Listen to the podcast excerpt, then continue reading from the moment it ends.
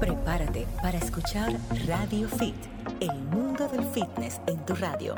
Salud física y mental, nutrición, ejercicios, belleza y bienestar. Solo aquí, en Radio Fit.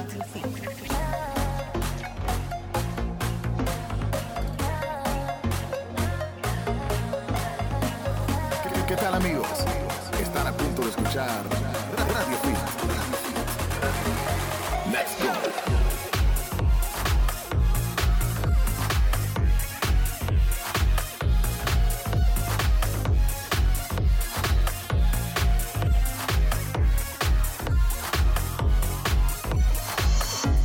Muy buenas tardes y bienvenidos a Radio Fit, el mundo del fitness en tu radio está al aire ya para que puedas entender todo lo relativo a la salud y que puedas orientar a toda tu familia aquí a través de Sol 106.5 FM como cada sábado y también a través de www.solfm.com llegando a todas partes del planeta. Hay una palabra que a todo el mundo le traba la lengua, le complica pronunciar. sí. y es otorrinolaringólogo. Otorrinolaringología. Una de las palabras más largas. Rey. Esa, ese es Para que lo hardcore. Ese es hardcore. Así es. De eso hablaremos hoy. Bueno, con eh, precisamente esa especialidad, eh, tenemos aquí a una doctora que tengo más o menos como tres años detrás de ella y ya la conseguí, la tengo aquí en cabina, lo, Lo voy a decir al aire para que se sienta mal y vuelva.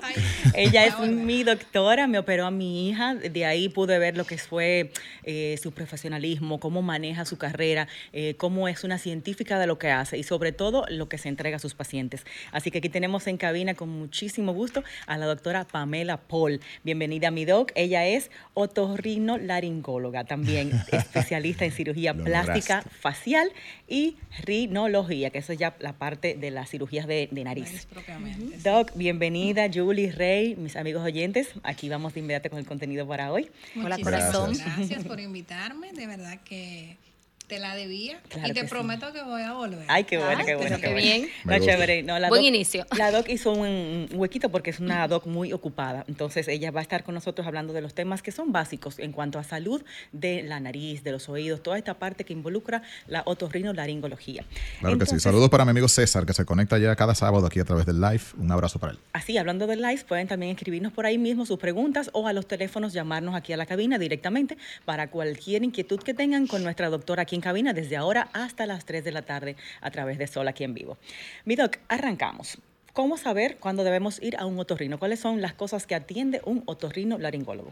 Bueno, lo primero es que la otorrinolaringología es la especialidad de la medicina que va a tratar todas las enfermedades de la cabeza y el cuello, específicamente los sentidos, nariz, oídos y garganta.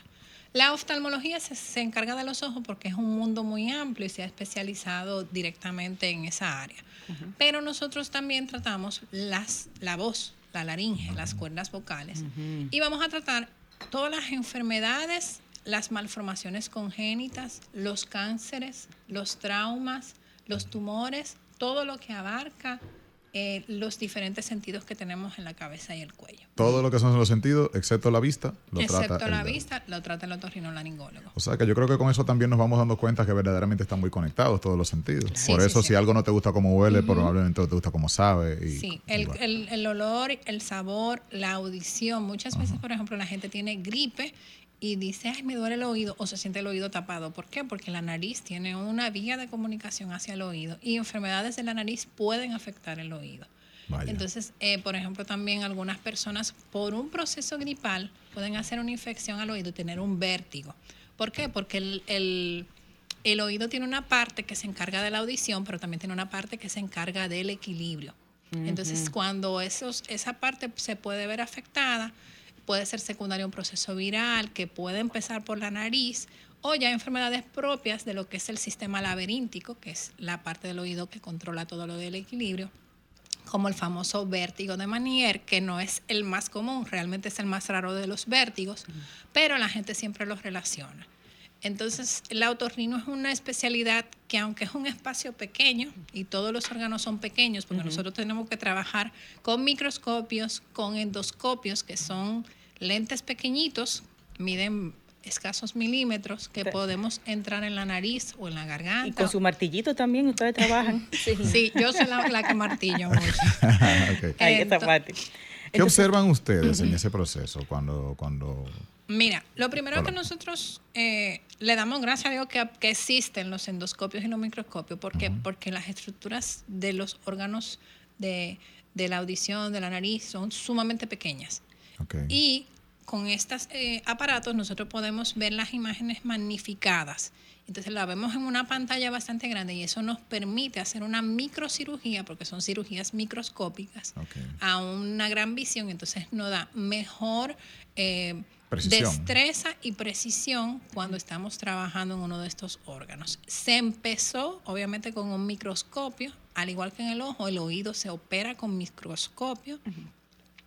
Y también la laringe, las cuerdas vocales. Antes cuando una persona tenía un nodulito o un callo en las cuerdas vocales, había que operarlo con un microscopio. Pero luego de los 70 se eh, inventaron los famosos endoscopios y se, eh, se empezó a desarrollar lo que es la cirugía endoscópica nasal. Empezó en Alemania y Estados Unidos y luego se fue diseminando al mundo. Aquí en República Dominicana empezó a desarrollarse la cirugía endoscópica nasal a principios de los 2000. Hace poco.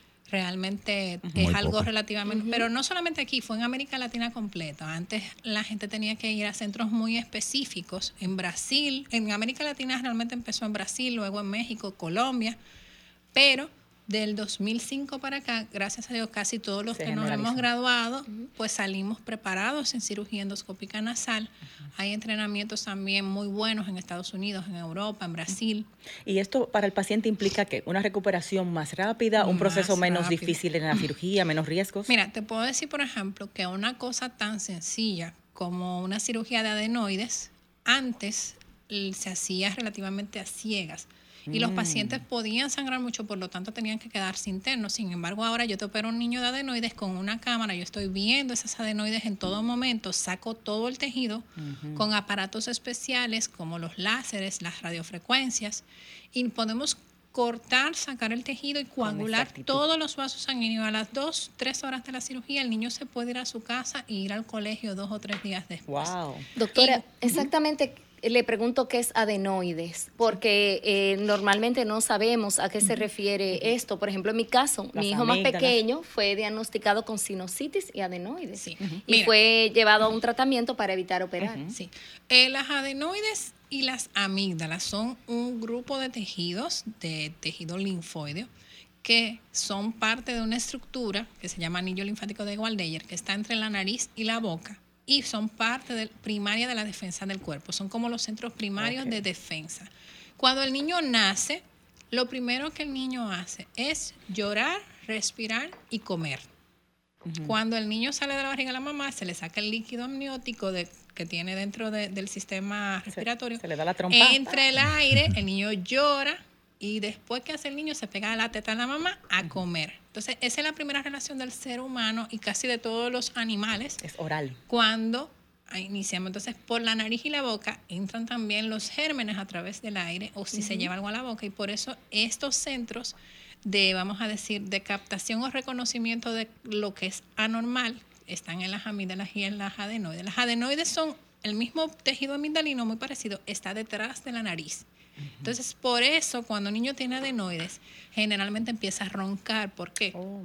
Porque cuando ese tejido se inflama, todos tenemos el tejido, el problema es cuando el tejido se inflama.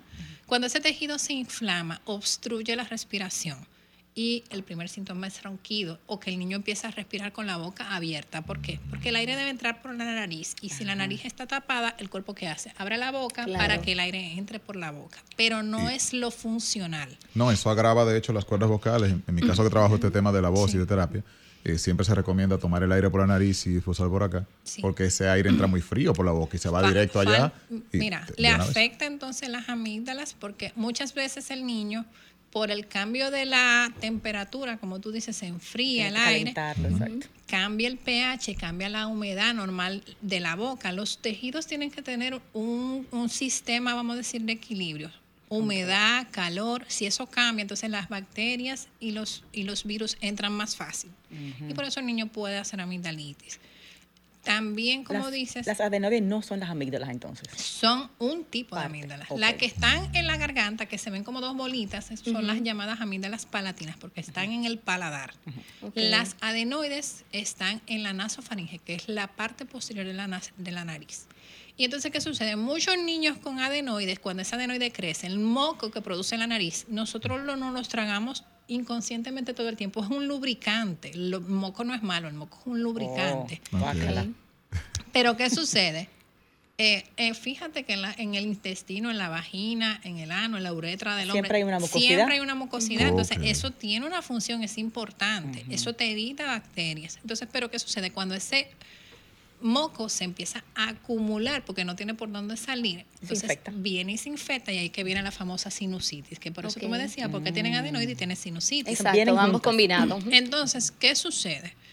Cuando el niño tiene esas primeras infecciones, se maneja generalmente con antibióticos. Hay que ver si es un virus o una bacteria, porque puede tratarse sin antibióticos. Se puede tratar con lavados nasales, con antiinflamatorios. Esos antiinflamatorios pueden ser antialérgicos, pueden ser eh, antiinflamatorios tipo Esteroides. también antiinflamatorios tipo acetaminofén, aspirina, etcétera, etcétera. ¿Y cuándo se recomienda, te recomienda ya la cirugía? Ujú. Cuando es muy recurrente el entonces, caso. Cuando un niño tiene una obstrucción severa, que el niño se despierta llorando porque no puede respirar. Uy, sí. Ok. Cuando un niño te hace más de seis infecciones en un periodo de seis meses a un año, cuando un niño te hace una infección grave que convulsiona o que tiene que internarse, Mucha fiebre. siempre que te hace procesos con unas fiebres muy graves, que se le puede hinchar la cara porque hace una sinusitis aguda muy grave, en ese caso hay que operar al niño. Entonces, crónico ya. eh, antes de la cirugía, nosotros, como le digo, le damos tratamientos con eh, antialérgicos, antiinflamatorios, esteroides combinados con antialérgicos y spray nasales, que es- hay de dos tipos. A Está el spray nasal, que es para lavar la nariz y sacar la mucosidad, Sí. que generalmente son de solución salina, o está el esteroide tópico nasal, que son tres sustancias básicas, antes habían otras, pero las que más se usan a nivel mundial son tres, fluticasona, mometasona y budesonida, que se quedan en el tejido y lo desinflaman. Esto es para evitar llegar a la parte de cirugía. Eso es para tratar de evitar la cirugía. ¿Estos son procesos que se dan por eh, temas de genética o es algún tipo de tema ambiental o de sistema inmune del mismo niño? ¿A qué se debe? Influyen las tres cosas. O sea, hay una tendencia genética, por ejemplo, las alergias. Y las hereda. personas que tienen alergias son más sensibles y le crecen las adenoides con más frecuencia. Y En- también pueden hacer sinusitis. Entonces, doctora, es muy cierto que cuando sacan las amígdalas y las adenoides, pues entonces estamos, somos muy propensos a Que que, bajen todos los virus bajan nuestra defensa y que todos los virus entren. Es Mira real. lo que pasa. El cuerpo tiene diferentes sistemas de defensa y no necesariamente hay que sacar todas. Por ejemplo, yo saco más adenoides solas que adenoides y amígdalas. Pero eso también tiene que ver mucho con el público que tú atiendes. Por ejemplo, en el hospital, la mayoría de los niños sí hay que operarles ambas cosas porque los niños hacen infecciones de tipo bacteriana, no virales. Entonces, esas bacterias muchas veces son porque se llevan la mano sucia a, la, a la comen comida poca higiene. que quizá hay menos higiene. Entonces, lamentándolo mucho, mientras eh, vamos a decir más pobreza, hay menos higiene. Menos higiene, Y entonces por eso a veces nos vamos a los campos y hacemos operativos y a casi todos esos niños tenemos que quitarle también las amígdalas. Pero hay unas amígdalas que están en la parte posterior de la lengua que se llaman amígdalas linguales y esas generalmente no las quitamos. Entonces esas siguen haciendo ese fenómeno de, de, de protección. Pero también el cuerpo tiene otros centros que se llaman ganglios linfáticos que tenemos en todo el cuerpo. De cómo Que a veces se inflaman. que a veces se inflaman. La gente le dice, por ejemplo, en la axila. Golondrino. En el, y a veces dice una reuma o una seca. Esos son términos muy del campo. Sí, la seca. Son bolas raras, sí. Son, son, esas son eh, ganglios linfáticos que cuando ellos se inflaman se le llaman adenopatías. Entonces, ellos lo que se inflaman es porque es una reacción del cuerpo. Ellos crecen para liberar más células de defensa. Muy Exactamente. bien. Están eh, combatiendo. algo. pregunta aquí a través de Instagram, eh, Raiza María Fría, saludo para ella. Dice, ¿qué se hace cuando estos medicamentos que le indican ya no le hacen nada al niño? Es- Mira, Exacto. lo Eso sí primero, es muy que, que- lo primero que hay que ver es que lamentándolo mucho, algunos compañeros pediatras o médicos eh, familiares generales a veces medican al niño sin hacerle un hemograma y es un error. Lo primero que hay que hacer, si un niño tiene fiebre, hágale un hemograma, porque el paciente puede tener un virus. Generalmente la mayoría de las infecciones son virales. Entonces, si usted le da un virus antibiótico, obviamente el niño no se va a mejorar. Y, le- y cada vez que le dé un virus, el niño... Está atacando otra cosa. Cuando el niño tiene una infección viral, lo que nosotros tenemos que tratar de levantar ese sistema inmune. A través de que buena alimentación, mucha fruta, algunas vitaminas que se han demostrado que ayudan a mejorar el sistema inmune. Ácido fólico, señores, eso cuesta 10 pesos en la botica, que cualquier persona de un barrio lo puede comprar. No es nada más en el embarazo, el ácido fólico también es bueno dárselo a los niños. A los falsémicos se le da mucho el complejo B, pero deben de dársele a todos los niños, no todo el tiempo, pero tú le, puedes- le estás dando mucha gripe, dale un mes, dale un refuerzo, una cucharadita diaria. Generalmente Eh, na- ningún médico recomienda No, eso. Yo sí lo no, no recomiendo recuerdo mucho. haber eh, vitamina recibido C, esa recomendación. Vitamina C. Yo le digo a la mamá, tú tienes un niño chiquito, ¿tú, ¿qué tú haces? Compra una vitamina C efervescente, tú la partes por la mitad, se la das en agua como si fuera un refresco y tú se lo das y el niño se está alimentando. Se lo toma y está como algo feliz, Porque chulo. saben a refresco de naranja. Burbujeante, son. Entonces, verdad. Mire, dice acá otro comentario. Dice, eh, yo, le, yo he usado compresas de alucal para el golondrino. Parece como que... le- Eh, realmente todo lo que sea calor o frío va a ayudar a la inflamación.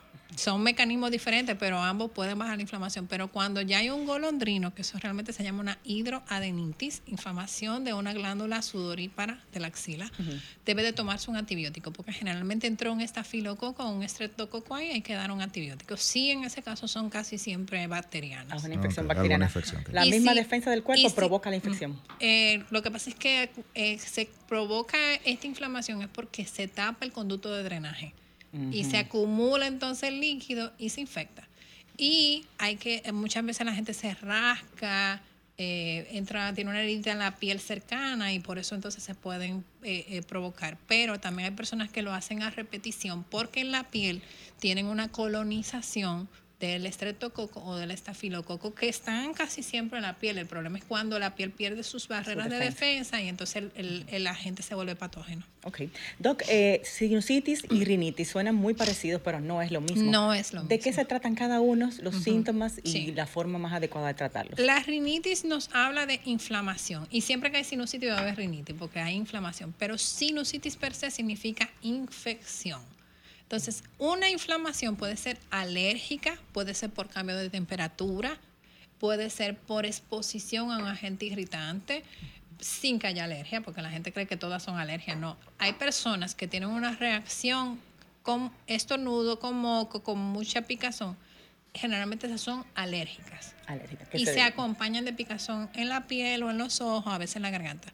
Pero hay otras personas que se le obstruye la nariz, que tienen mucho moco, que se congestionan, no tienen tanta picazón y esa es una rinitis no alérgica.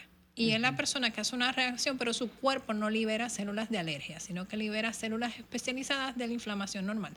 Entonces, por eso es alérgica y no alérgica. ¿Cómo tú vas a tratar al paciente? Lo ideal es hacer las pruebas de alergia. ¿Por qué? Porque a veces le damos antialérgico al paciente y una rinitis no alérgica y está gastando dinero y está bombardeando su hígado con un medicamento que no es que necesario. no va. Claro. En el caso de la rinitis no alérgica, el tratamiento es lavados nasales, antiinflamatorio si es muy fuerte, con esteroides y el spray nasal. El spray nasal es el gol estándar. Si el paciente no mejora, se hace una cirugía en la nariz que se llama una turbinoplastía o reducción de los cornetes. Es momento de una pausa. Gisela, el regreso que tenemos.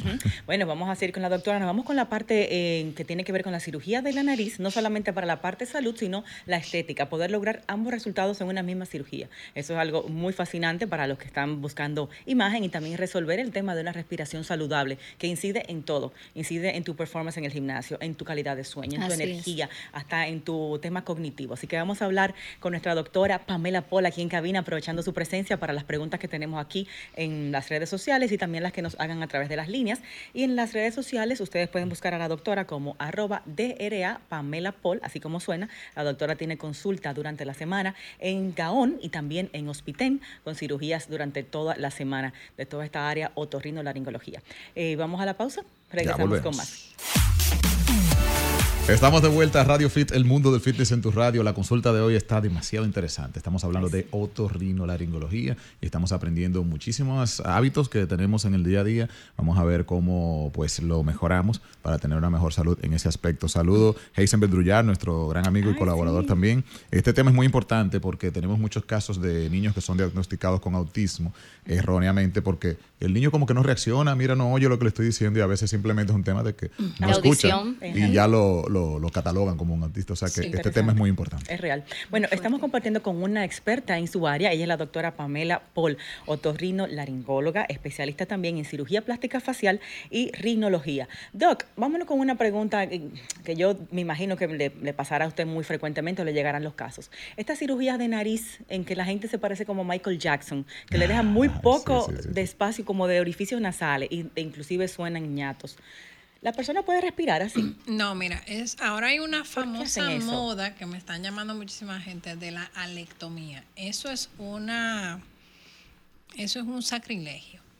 Porque lamentándolo mucho, hay personas que creen que la belleza es tú modificar algo sin tú tomar en cuenta la funcionabilidad. Eso siempre ha sido uno de los diferenciadores de que haga una cirugía, un cirujano plástico y un otorrino.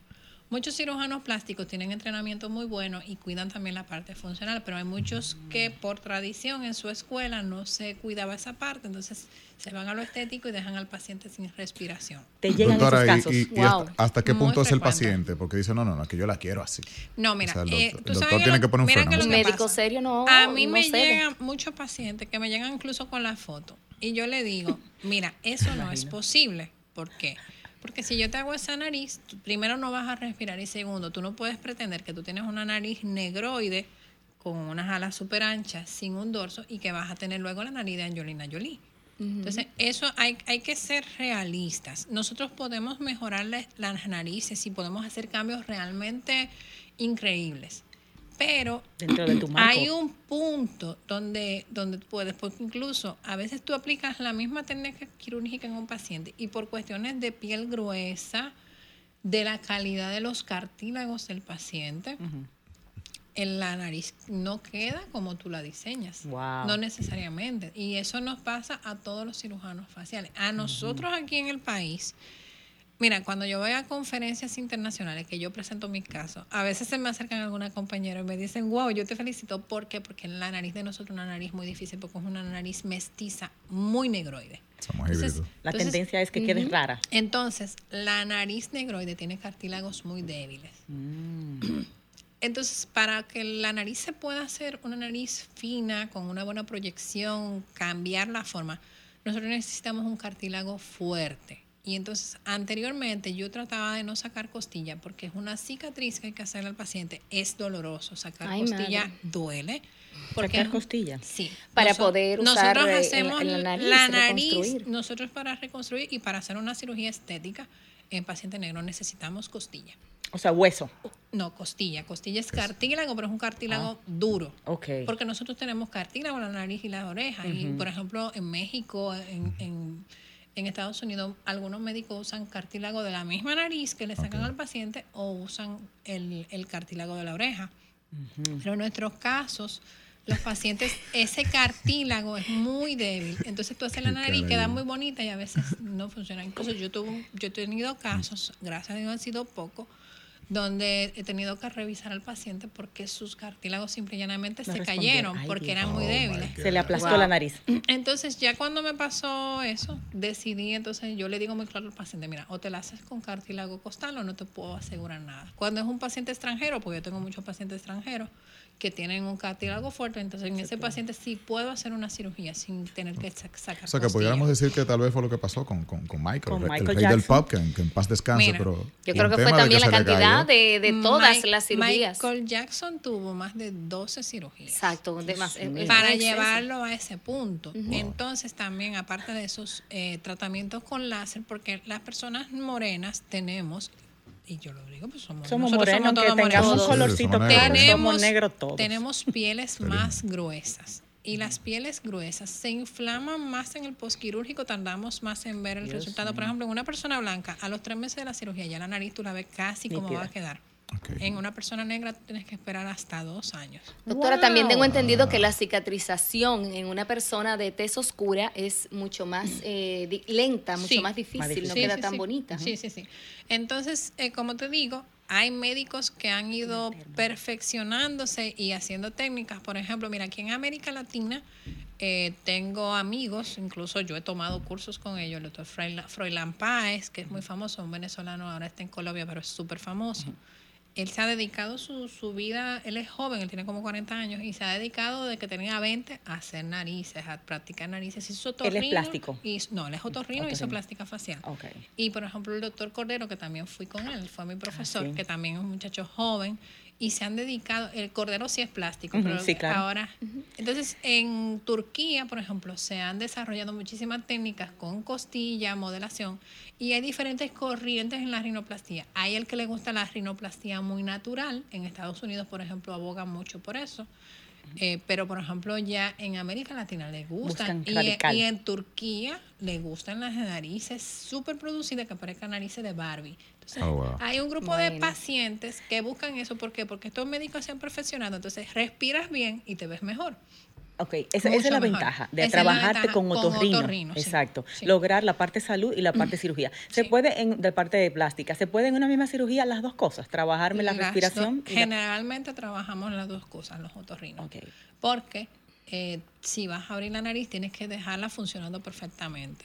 Tiene una desviación al paciente, tú la corriges. Si tiene lo que se llama un colapso de válvula, que es colapso de válvula. La válvula nasal es la parte donde se unen los cartílagos de la parte alta de la nariz. Y cuando esos cartílagos son débiles o se ha hecho una cirugía que al paciente o se hizo una mala técnica o el cartílago era muy débil y se dañó o hubo una Un infección o hubo un golpe, esa válvula deja de funcionar, se cierra la nariz y el paciente cuando respira se le, se le estrecha y no puede pasar el aire. O queda con la nariz muy estrecha y no puede pasar el aire. Cuando esto pasa, nosotros hacemos una técnica que se llama una reconstrucción valvular, donde nosotros con cartílago, generalmente de la costilla o de la oreja, entonces hacemos una nueva, unos nuevos cartílagos y hacemos una nueva válvula. Abriendo la nariz un poco, muchas veces la nariz queda un poco más ancha porque es necesario, pero no queda ancha fea, Visual, o sea, queda, que- queda ancha pero, pero bonita, pero el paciente puede Entonces, respirar. literalmente se saca hueso de la costilla para eso. Costilla de, las, de, de todo lo que es en la costilla. Nosotros generalmente Wow. nos vamos. Y mira que de- se decía en los 90 que era un mito, que si No, se podía. sacaban costillas. Que Talía se sacó costillas, etcétera. Sí, se puede hacer, Se se, puede. puede. hacer. Pero, por ejemplo, para nosotros, lo que nosotros hacemos en la mujer, la línea submamaria, que es la línea que se marca donde, se- donde va el seno, se hace una incisión generalmente de como de dos centímetros. Pero el doctor Cristian Cordero, que hay que darle su mérito, hizo una técnica donde, tanto para mujeres como para hombres, porque hoy en día hay muchísimos hombres que se hacen rino por estética y otros por trauma, que es alrededor del pezón. Y entonces se la corta media una media luna en el pezón y disecamos a través de ahí. Entonces, después de que yo me entrené con Cordero, lo estamos haciendo mucho. Se le ofrecen los do- las dos formas al paciente. Y muchos, si son hombres, se le hace siempre así. Y si son mujeres, entonces se le ofrece la submamaria. Algunas tienen eh, mamas pequeñas y quieren que se le hagan por la línea del pezón. Estamos de vuelta, esto es Radio Fit, el mundo del fitness en tu radio, aprendiendo muchísimo aquí. Recuerden que si quieren hacer sus preguntas también la pueden hacer a través de la línea telefónica 809-540-1065. Si estás en el interior, 1-809-200-1065 y 1-833-610-1065 para nuestra gente que está en los Estados Unidos. Y de inmediato, Giselle Mueces, Claro. llamadita. Bueno, sí, tenemos una arriba, Sí. vamos arriba. Muy buenas, Radio Fit. Buenas. Saludos. Hello. Romer, ¿la tienes ahí? Vamos arriba, muy buenas, Radio Fit. Hola. No escucho, por favor, nos marcan nuevamente aquí al número a cabina. Hemos aprendido algo importante hoy, es que el tema de la cirugía nasal, si tenemos afección de la nariz y queremos la- manejar la parte estética, importantísimo hacerlo con un cirujano otorrino laringólogo con especialidad en cirugía plástica para así abarcar la parte funcional de la nariz y la parte estética. Dice Tony, excelente consulta. Se le ha interesado mucho el tema a la gente. que Claro está que sí. Doctora, siguiendo en por Instagram, la... ah, perdón, Yuli, en Instagram, para los que quieran consultar, escribirle a la doctora, arroba DRA Pamela Paul, ahí también la la doctora sube contenido y tiene su consulta en Gaón y también en Hospiten. ¿Algún número, Doc, para lo que citas? Acá, lo que tengo acá Sí. en el Instagram, ¿verdad? Sí, pueden llamar a MedicalNet en Gaón al 809-227-4898 y en Hospiten, que estamos en las mañanas, al 809-541-3000. Exacto. Eh, sí, claro que nos das un poquito. Doc, una cosa. Hablábamos fuera del aire eh, del tema de los tabiques. La mayoría de las personas que se chequea tiene el tabique doblado. Casi, ¿por qué pasa esto? Y casi siempre conlleva cirugía este tema. Eh, por suerte no. Eh, realmente la cirugía, el, el tabique tiene siempre alguna pequeña desviación porque la nariz sobresale de la cara, entonces tiene más traumas que cualquier otra parte de la cara.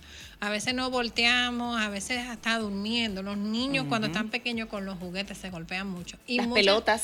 Muchas de, mucha gente tiene trauma, un compañero se voltea y le da un codazo si están jugando. Sí, sí, Eh, sí. cuando los que practican deporte, yo tengo muchísimos pacientes eh, deportistas. y Tan me- fácil, se de la selección de fútbol, de los peloteros firmados y de la selección de básquetbol, me, llega diario. mucho trauma nasal a cada rato. Sí. Entonces, el, pues sí, la nariz tiende a desviarse. ¿Cuándo se opera la nariz?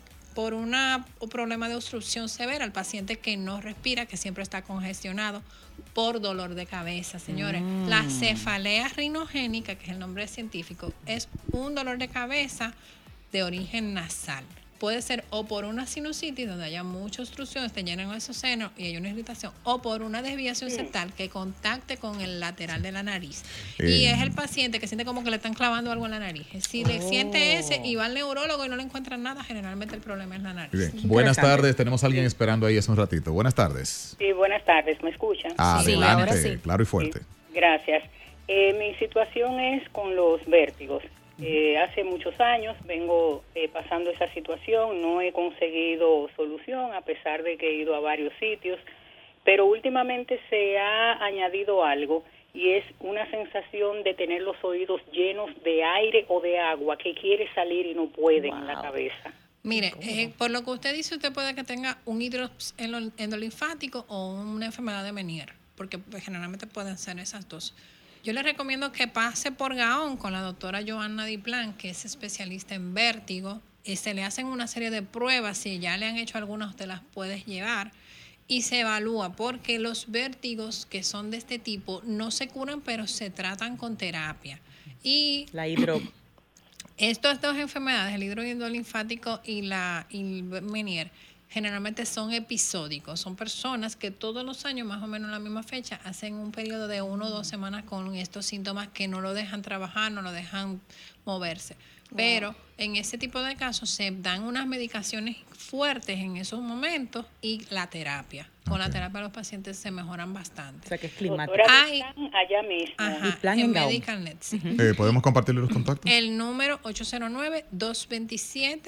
809-227-4898 y en el Instagram de la doctora, doctora Joanna Diplan. Y plan. Entonces, eh, bien, como le decía también por último, hay en algunos casos donde hay un vértigo severísimo que se puede hacer también una cirugía o se pueden hacer unas inyecciones dentro del oído, me- del oído medio para que lleguen al oído interno y se hace una, es como vamos a decir, una destrucción selectiva de ciertos nervios para evitar el vértigo. Eso, es, eso es complejo, pero la doctora lo maneja muy bien. Ah, bueno, eso es ya, como dicen, zapatera su zapato. Sí. Tengo Doctora, una- tengo la un limpiadera comentario. del oído. Sí, exacto, vamos allá. Tengo un comentario acá, dice, eh, sí, Karen, eh, fonoaudióloga. O sea que vamos a ver, dice ella también que es importante que el paciente que ha pasado por un proceso quirúrgico de nariz por alguna situación anatómica, dice aquí, eh, Anatómica. Anatomofisiológica, reciba terapia para reducir el, eh, digamos que re- reeducar el modo y tipo de respiración. Sí, o sea que posterior no- una terapia para... Nosotros, nosotros mandamos a muchísimos pacientes a terapia del habla porque muchas veces el paciente se malacostumbra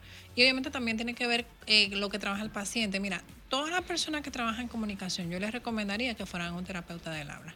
¿Por qué? Porque la terapia del habla nos enseña a respirar de la manera adecuada, Así es. a cómo proyectar la voz, a pronunciar las palabras también de manera adecuada. Por ejemplo, los niños Es algo muy importante porque también un paciente tuvo un ACV, tuvo un accidente, tuvo una cirugía y tuvo un daño a nivel de una cuerda vocal. Porque, por ejemplo, hay cirugías en el, en el tórax, una persona que tiene un tumor en, en el pulmón o que tuvo una cirugía cardíaca puede tener una lesión en un nervio que de los que va a la cuerda vocal. Wow. Todos esos pacientes se les puede tratar el terapeuta del habla les va a ayudar. Y a veces los otorrinos hacemos procedimientos, por ejemplo, cuando hay una parálisis de cuerda vocal se puede hacer una cirugía para eh, que la cuerda vocal cambie la posición y entonces sea más fácil que la voz salga. También está lo contrario, el paciente que tiene la cuerda vocal paralizada y no puede respirar, entonces hay una cirugía para ampliar la vía respiratoria que el paciente respire mejor. Hay un cosas. sinnúmero de cosas. Nosotros trabajamos muy de la mano con el terapeuta y en los niños, por ejemplo, como ahorita ustedes mencionaban algo del autismo, señores, un niño autista muchas veces eh, necesita una buena evaluación con el otorrino. Lo primero, ¿por qué? Porque ese niño puede tener un problema de déficit auditivo, porque pueda tener moco en el oído, porque puede haber nacido con un trastorno a nivel del oído y todo eso se puede ir viendo. Que no sea necesariamente ligado a autismo. No neces- muchos niños se han catalogado a veces de autismo y lo que tienen es un problema de una hipoacusia. se les es. resuelve la hipoacusia, se manda a terapia del habla y el niño Un salió niño normal, normal. Wow.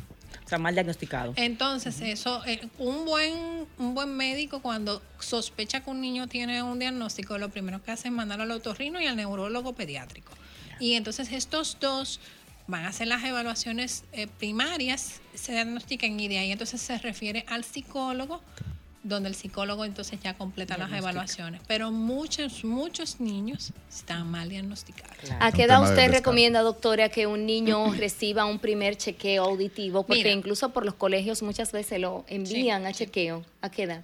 Mira, lo primero es que debe de evaluarse la audición del niño inmediatamente nace. Oh. Y si es un niño prematuro, con más razón. Se hacen unas pruebas especiales que las hacemos los otorrinos que se llaman emisiones otoacústicas.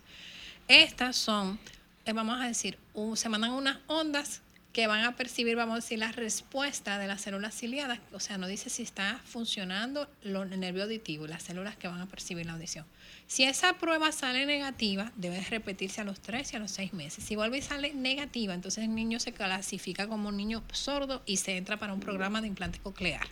Wow. Entonces hay niños que tienen una respuesta baja pero no son sordas. Esos niños se llevan a estimulación e incluso si van para implantes se les debe de poner a estimulación con audífonos antes de hacer la cirugía. Perdón. Wow. Y también hay otros pacientitos que lo que tienen es moco, que a veces le queda el mismo líquido amniótico, le había entrado por la trompa, le quedó. Por eso debe checarse a los 3 y a los 6 meses. Y si, Perdón. y si pone la tele muy alta, se oye en la casa entera. Entonces, Claro. en un niño, un niño puede nacer, empezar a oír, escuchar. Pero ¿qué sucede? El niño empieza a hacer alergias o el niño tiene adenoides. Se tapa la vía aérea, se empieza a meter moco para el oído, el niño entonces hace lo que se llama otitis serosa. Y es el niño que sube mucho la televisión y que hablaba y empieza o a hablar muy enredado o, O muy no alto. a- O o, muy no- alto. o muy alto o no bajito. En el habla. ¿Por qué? Porque un niño, por ejemplo, de un año debe decir hasta 20 palabras. Pero ya para los dos años debe de ser mínimo 50 y lo promedio debe ser 100. Wow. Entonces, cuando un niño no te está en ese rango, ese niño o no está escuchando bien en la mayoría de los casos. Entonces, a veces con una pequeña cirugía donde drenamos ese moco del oído, si tiene adenoides, siempre se hace primero la adenoide, se drena, se hacen en conjunto. Ese niño luego, tú lo mandas al terapeuta del habla y en tres meses ese niño te está hablando como un perico. Genial. Pero qué chévere. Reactivo. Y cuando, y Porque cuando era estamos no entrando en edad, doctora. Y cuando estamos entrando en edad está otro proceso donde el nervio auditivo se va dañando, así como después de los 40 la mayoría de la gente tiene que usar lentes eh, por la presbicia. Ustedes, está, yo no. está, está la, pres, Yo me resisto. la presbiacusia, Oh, donde Igual. el nervio auditivo empieza también a disminuir. Lo que pasa es que la presbiacusia llega más tarde, generalmente llega como para los 60. Ok. Pero en algunas personas donde hay herencia familiar de diagnóstico temprano de desorden, entonces puede empezar a los 40. Y hay unas condiciones también, Oír heavy metal. Eh, oír cualquier música muy alta, porque ¿qué tú te crees del dembow y el reggaetón? Con ese audífono Eso- hasta allá. eso- Doctor, audífonos esos audífonos están acabando con, con los niños y con nosotros los adultos, sobre todo los que vamos al Miren, gimnasio. miren. Yo no uso. En los gimnasios, yo me voy a reservar el nombre, pero en el gimnasio donde yo voy, yo me acerqué a, a las autoridades y le dije, mira, ustedes tienen que controlar los decibeles porque están llegando muchos pacientes y van muchos pacientes que ponen en el gimnasio, en el único sitio que oyen ruido en el gimnasio, es en un daño auditivo. ¿Cómo? Y el daño auditivo generalmente es irreversible. Irreversible. Eso sí es verdad. Esa era la pregunta que quería Entonces, hacer. nosotros tenemos un país, nosotros tenemos, ustedes saben, nosotros estamos entre los cinco países más bullosos del mundo. Pero por Ah, pero Pero debemos top- estar en el Óyeme, óyeme, primero. Pero óyeme, top uno, óyeme, ¿eh? En la el primero. óyeme, la contaminación auditiva Es en horrible. República Dominicana, y más cuando estamos en política, eso es insoportable. Pero lamentándolo mucho, eso va de la mano de la falta de educación de nuestro país. Es cultural. Porque nosotros tenemos, mira, África, nosotros tenemos mucha herencia africana, lo- lo- la música, yo. en África la gente no hace tanta bulla como aquí. Es verdad. No, pero te voy a poner un Yo ejemplo. Te voy a poner un ejemplo. El mismo haitiano, que es nuestro más cercano vecino y con quien tenemos más eh, eh, interacción. No te suben un musicón, El ¿no? haitiano no tiene un musicón es donde verdad. están No, no, no, trabajando. no, Eso es verdad. Tú sabes si son cierto. haitianos o son dominicanos, si tú oyes el musicón Sí, y la voceadera y la cosa. Y realmente- entonces, lamentándolo mucho, es algo que nosotros tenemos que trabajar porque no es quitarnos nuestra cultura. Todos nos encanta bailar merengue, bachata, nos gusta oír música, lo que nos gusta el rock, nos gusta subirlo un Ay, chico. sí. Pero súbelo a un punto donde tú lo puedas escuchar. Si cuando tú lo subes, el oído te, te molesta, tú no puedes hablar con el otro. No, está Estamos bien. mal. ¿Verdad porque que la doctora es rockera? Ya sabe de yo- eso. a mí me Ah. encanta la Y música. esposa de rockero. Y yo bailo muchísimo. Yo voy a bonjear cada rato. Cuando yo tengo cualquier Ey. invitado, yo me voy. Porque yo vivo mi cultura dominicana. Yo soy muy, muy, creo en la cultura. Eh, me ha tocado ir a fiesta de palo. No lo creo- Pero la no, lo, no lo comparto porque yo soy católica, pero yo he ido a fiesta Pero de palo. Hay lugares que tú no puedes hablar, hay bares donde tú no puedes hablar. La discoteca Entonces- para mí eso es anti-oído Mira, totalmente. yo No, particularmente les recomiendo a cualquiera que vaya a la discoteca, cómprese Un- unos un taponcitos de oído. Uno Yo, raro, mira, sí, pero- si se me quedan, tú sabes lo que yo hago, yo hago dos bolitas de algodón y me tapo los Wow, oídos. buen sepa. Porque yo tengo tinnitus de que cuando yo era más joven, que iba a la discoteca, yo no estudiaba otorrino, yo era estudiaba medicina, yo me puse a mucho música muy alta. Y te dio tinnitus, o sea que Yo tú no salías de la discoteca. Yo tengo, sí, yo iba todos los fines de semana. Ah, Vamos a comentar yo soy muy bailadora. Buenas tardes, a Radio Fit. Hola. Sí, buenas tardes. Hola. Yo Estoy llamando para hacerle una pregunta a la doctora. y Adelante. usted por su programa. Sí, Gracias. Eh, el nivel de, de, de ronquido, la desviación del tabique Ay, en la sí. nariz, Buena Ese es un tema muy importante. Mira, eso, eso, ¿cómo se soluciona o se corrige? Y Muy Mire, buena lo- el otorrino que lo ataca Sí. este, Mire. directamente. Ok, Ok. quédate el, escuchando. el ronquido Gracias, es un tema bien complejo Ay, y hoy en sí. día está bien en boga. Ay, Mire, sí. todo el que tiene una obstrucción a nivel de la nariz o la garganta va a roncar. Todo el mundo. Cuando, Mujer, hombre, está- flaco, gordo, cuando estemos, los gordos obviamente más porque ahí los tejidos están más estrechos, más grasa entre los tejidos y un sinnúmero de cosas. Entonces, ¿qué sucede? Cuando estamos muy cansados, los músculos se relajan demasiado y también puede haber ronquido. No siempre puede, puede haber. Entonces, si tienes rinitis, si tienes desviación del tabique, si tienes las amígdalas muy grandes, si tienes un paladar flácido, La lengua. la lengua muy grande, todo eso te puede hacer roncar. Y Entonces, todo eso se recorta. entonces, todo eso se puede reparar y el paciente dejar de roncar o que el ronquido baje al mínimo. Pero ¿qué sucede? Hay algo que se llama síndrome de apnea obstructiva del sueño, donde el paciente hace paros respiratorios mientras está durmiendo. Es más común en las personas obesas. Ustedes ven que hay gente obesa que incluso a veces hablando se quedan Se quedan sin aire. Sí, Sin sí, aire, se quedan sin aire, no, no pueden respirar. Entonces, es una causa incluso de muerte sumamente Súbita. común hoy. Yo te puedo decir que en el año de la pandemia, me da mucha pena, pero yo tuve tres pacientes menores de 40 años Que murieron. que murieron por apnea Wow. porque yo les dije, cuando me recuerdo ellos fueron a Sedimat, los tres pacientes por casualidad. Y ellos fueron y yo hablé con ellos y con la familia, porque esto es algo que también la familia se tiene que involucrar Sí. uno de 29, uno de 32 y el otro de 34. Y yo les dije a ellos, miren, el apnea aumenta la posibilidad de infarto en más de un 50%. Daño cerebral, ACV, más de un 40%. Y el rendimiento. Y del el día a día. rendimiento del día a día todo cambia. Entonces también el trastorno, ya por sí el hecho de ser obeso te lleva a un trastorno metabólico. Cuando tú no duermes, el cortisol se dispara, entonces hay un trastorno hormonal General. todavía peor. Claro. Y en un paciente obeso, pues eso es peor. Entonces se hacen estudios especiales. ¿La apnea la atiende el otorrino o el, El- médico del sueño? No, es el otorrino. Debe ser el otorrino. ¿Por qué? Porque el problema de la apnea está en la garganta y en la nariz, no está en los pulmones. Ah, Ok. Entonces, dentro de la evaluación mandamos a ver que no haya nada en el pulmón, pero es el otorrino. Y si va a combinarse con un médico, debe ser con un maxilofacial. ¿Por qué? Porque a veces hacemos una primera cirugía donde destapamos la nariz, mejoramos la garganta, pero tenemos este mentón muy pequeño. El maxilofacial rompe la mandíbula, la echa hacia adelante y ampliamos el espacio para que el aire pase. Interesantísimo. Wow. Doctora, por favor, sus contactos para este cierre ya en esta consulta tan interesante. Se quedó todo lo del Todo, oído. tiene que regresar, doctora. No, voy a volver, voy a volver, se lo prometo. Ay, qué bueno. Contactos, doctora. me pueden eh, encontrar en Gaón, en MedicalNet, al 809-227-4898 y en Hospital al 809-541-3000. Para los pacientes de casos recursos, los lunes en el Hospital Salvador Begotí. Y en sentido general, si tienen Súper suerte, bien. consiguen cita porque esta mujer siempre está llena. No, pero yo, mira, hasta las si se tienen, si se levantan a las 6 de la mañana, yo creo que un día yo te vi a las 6 Yo de la tuve que mañana. ir temprano, Antes dime. de entrar a cirugía yo lo veo, no se preocupen.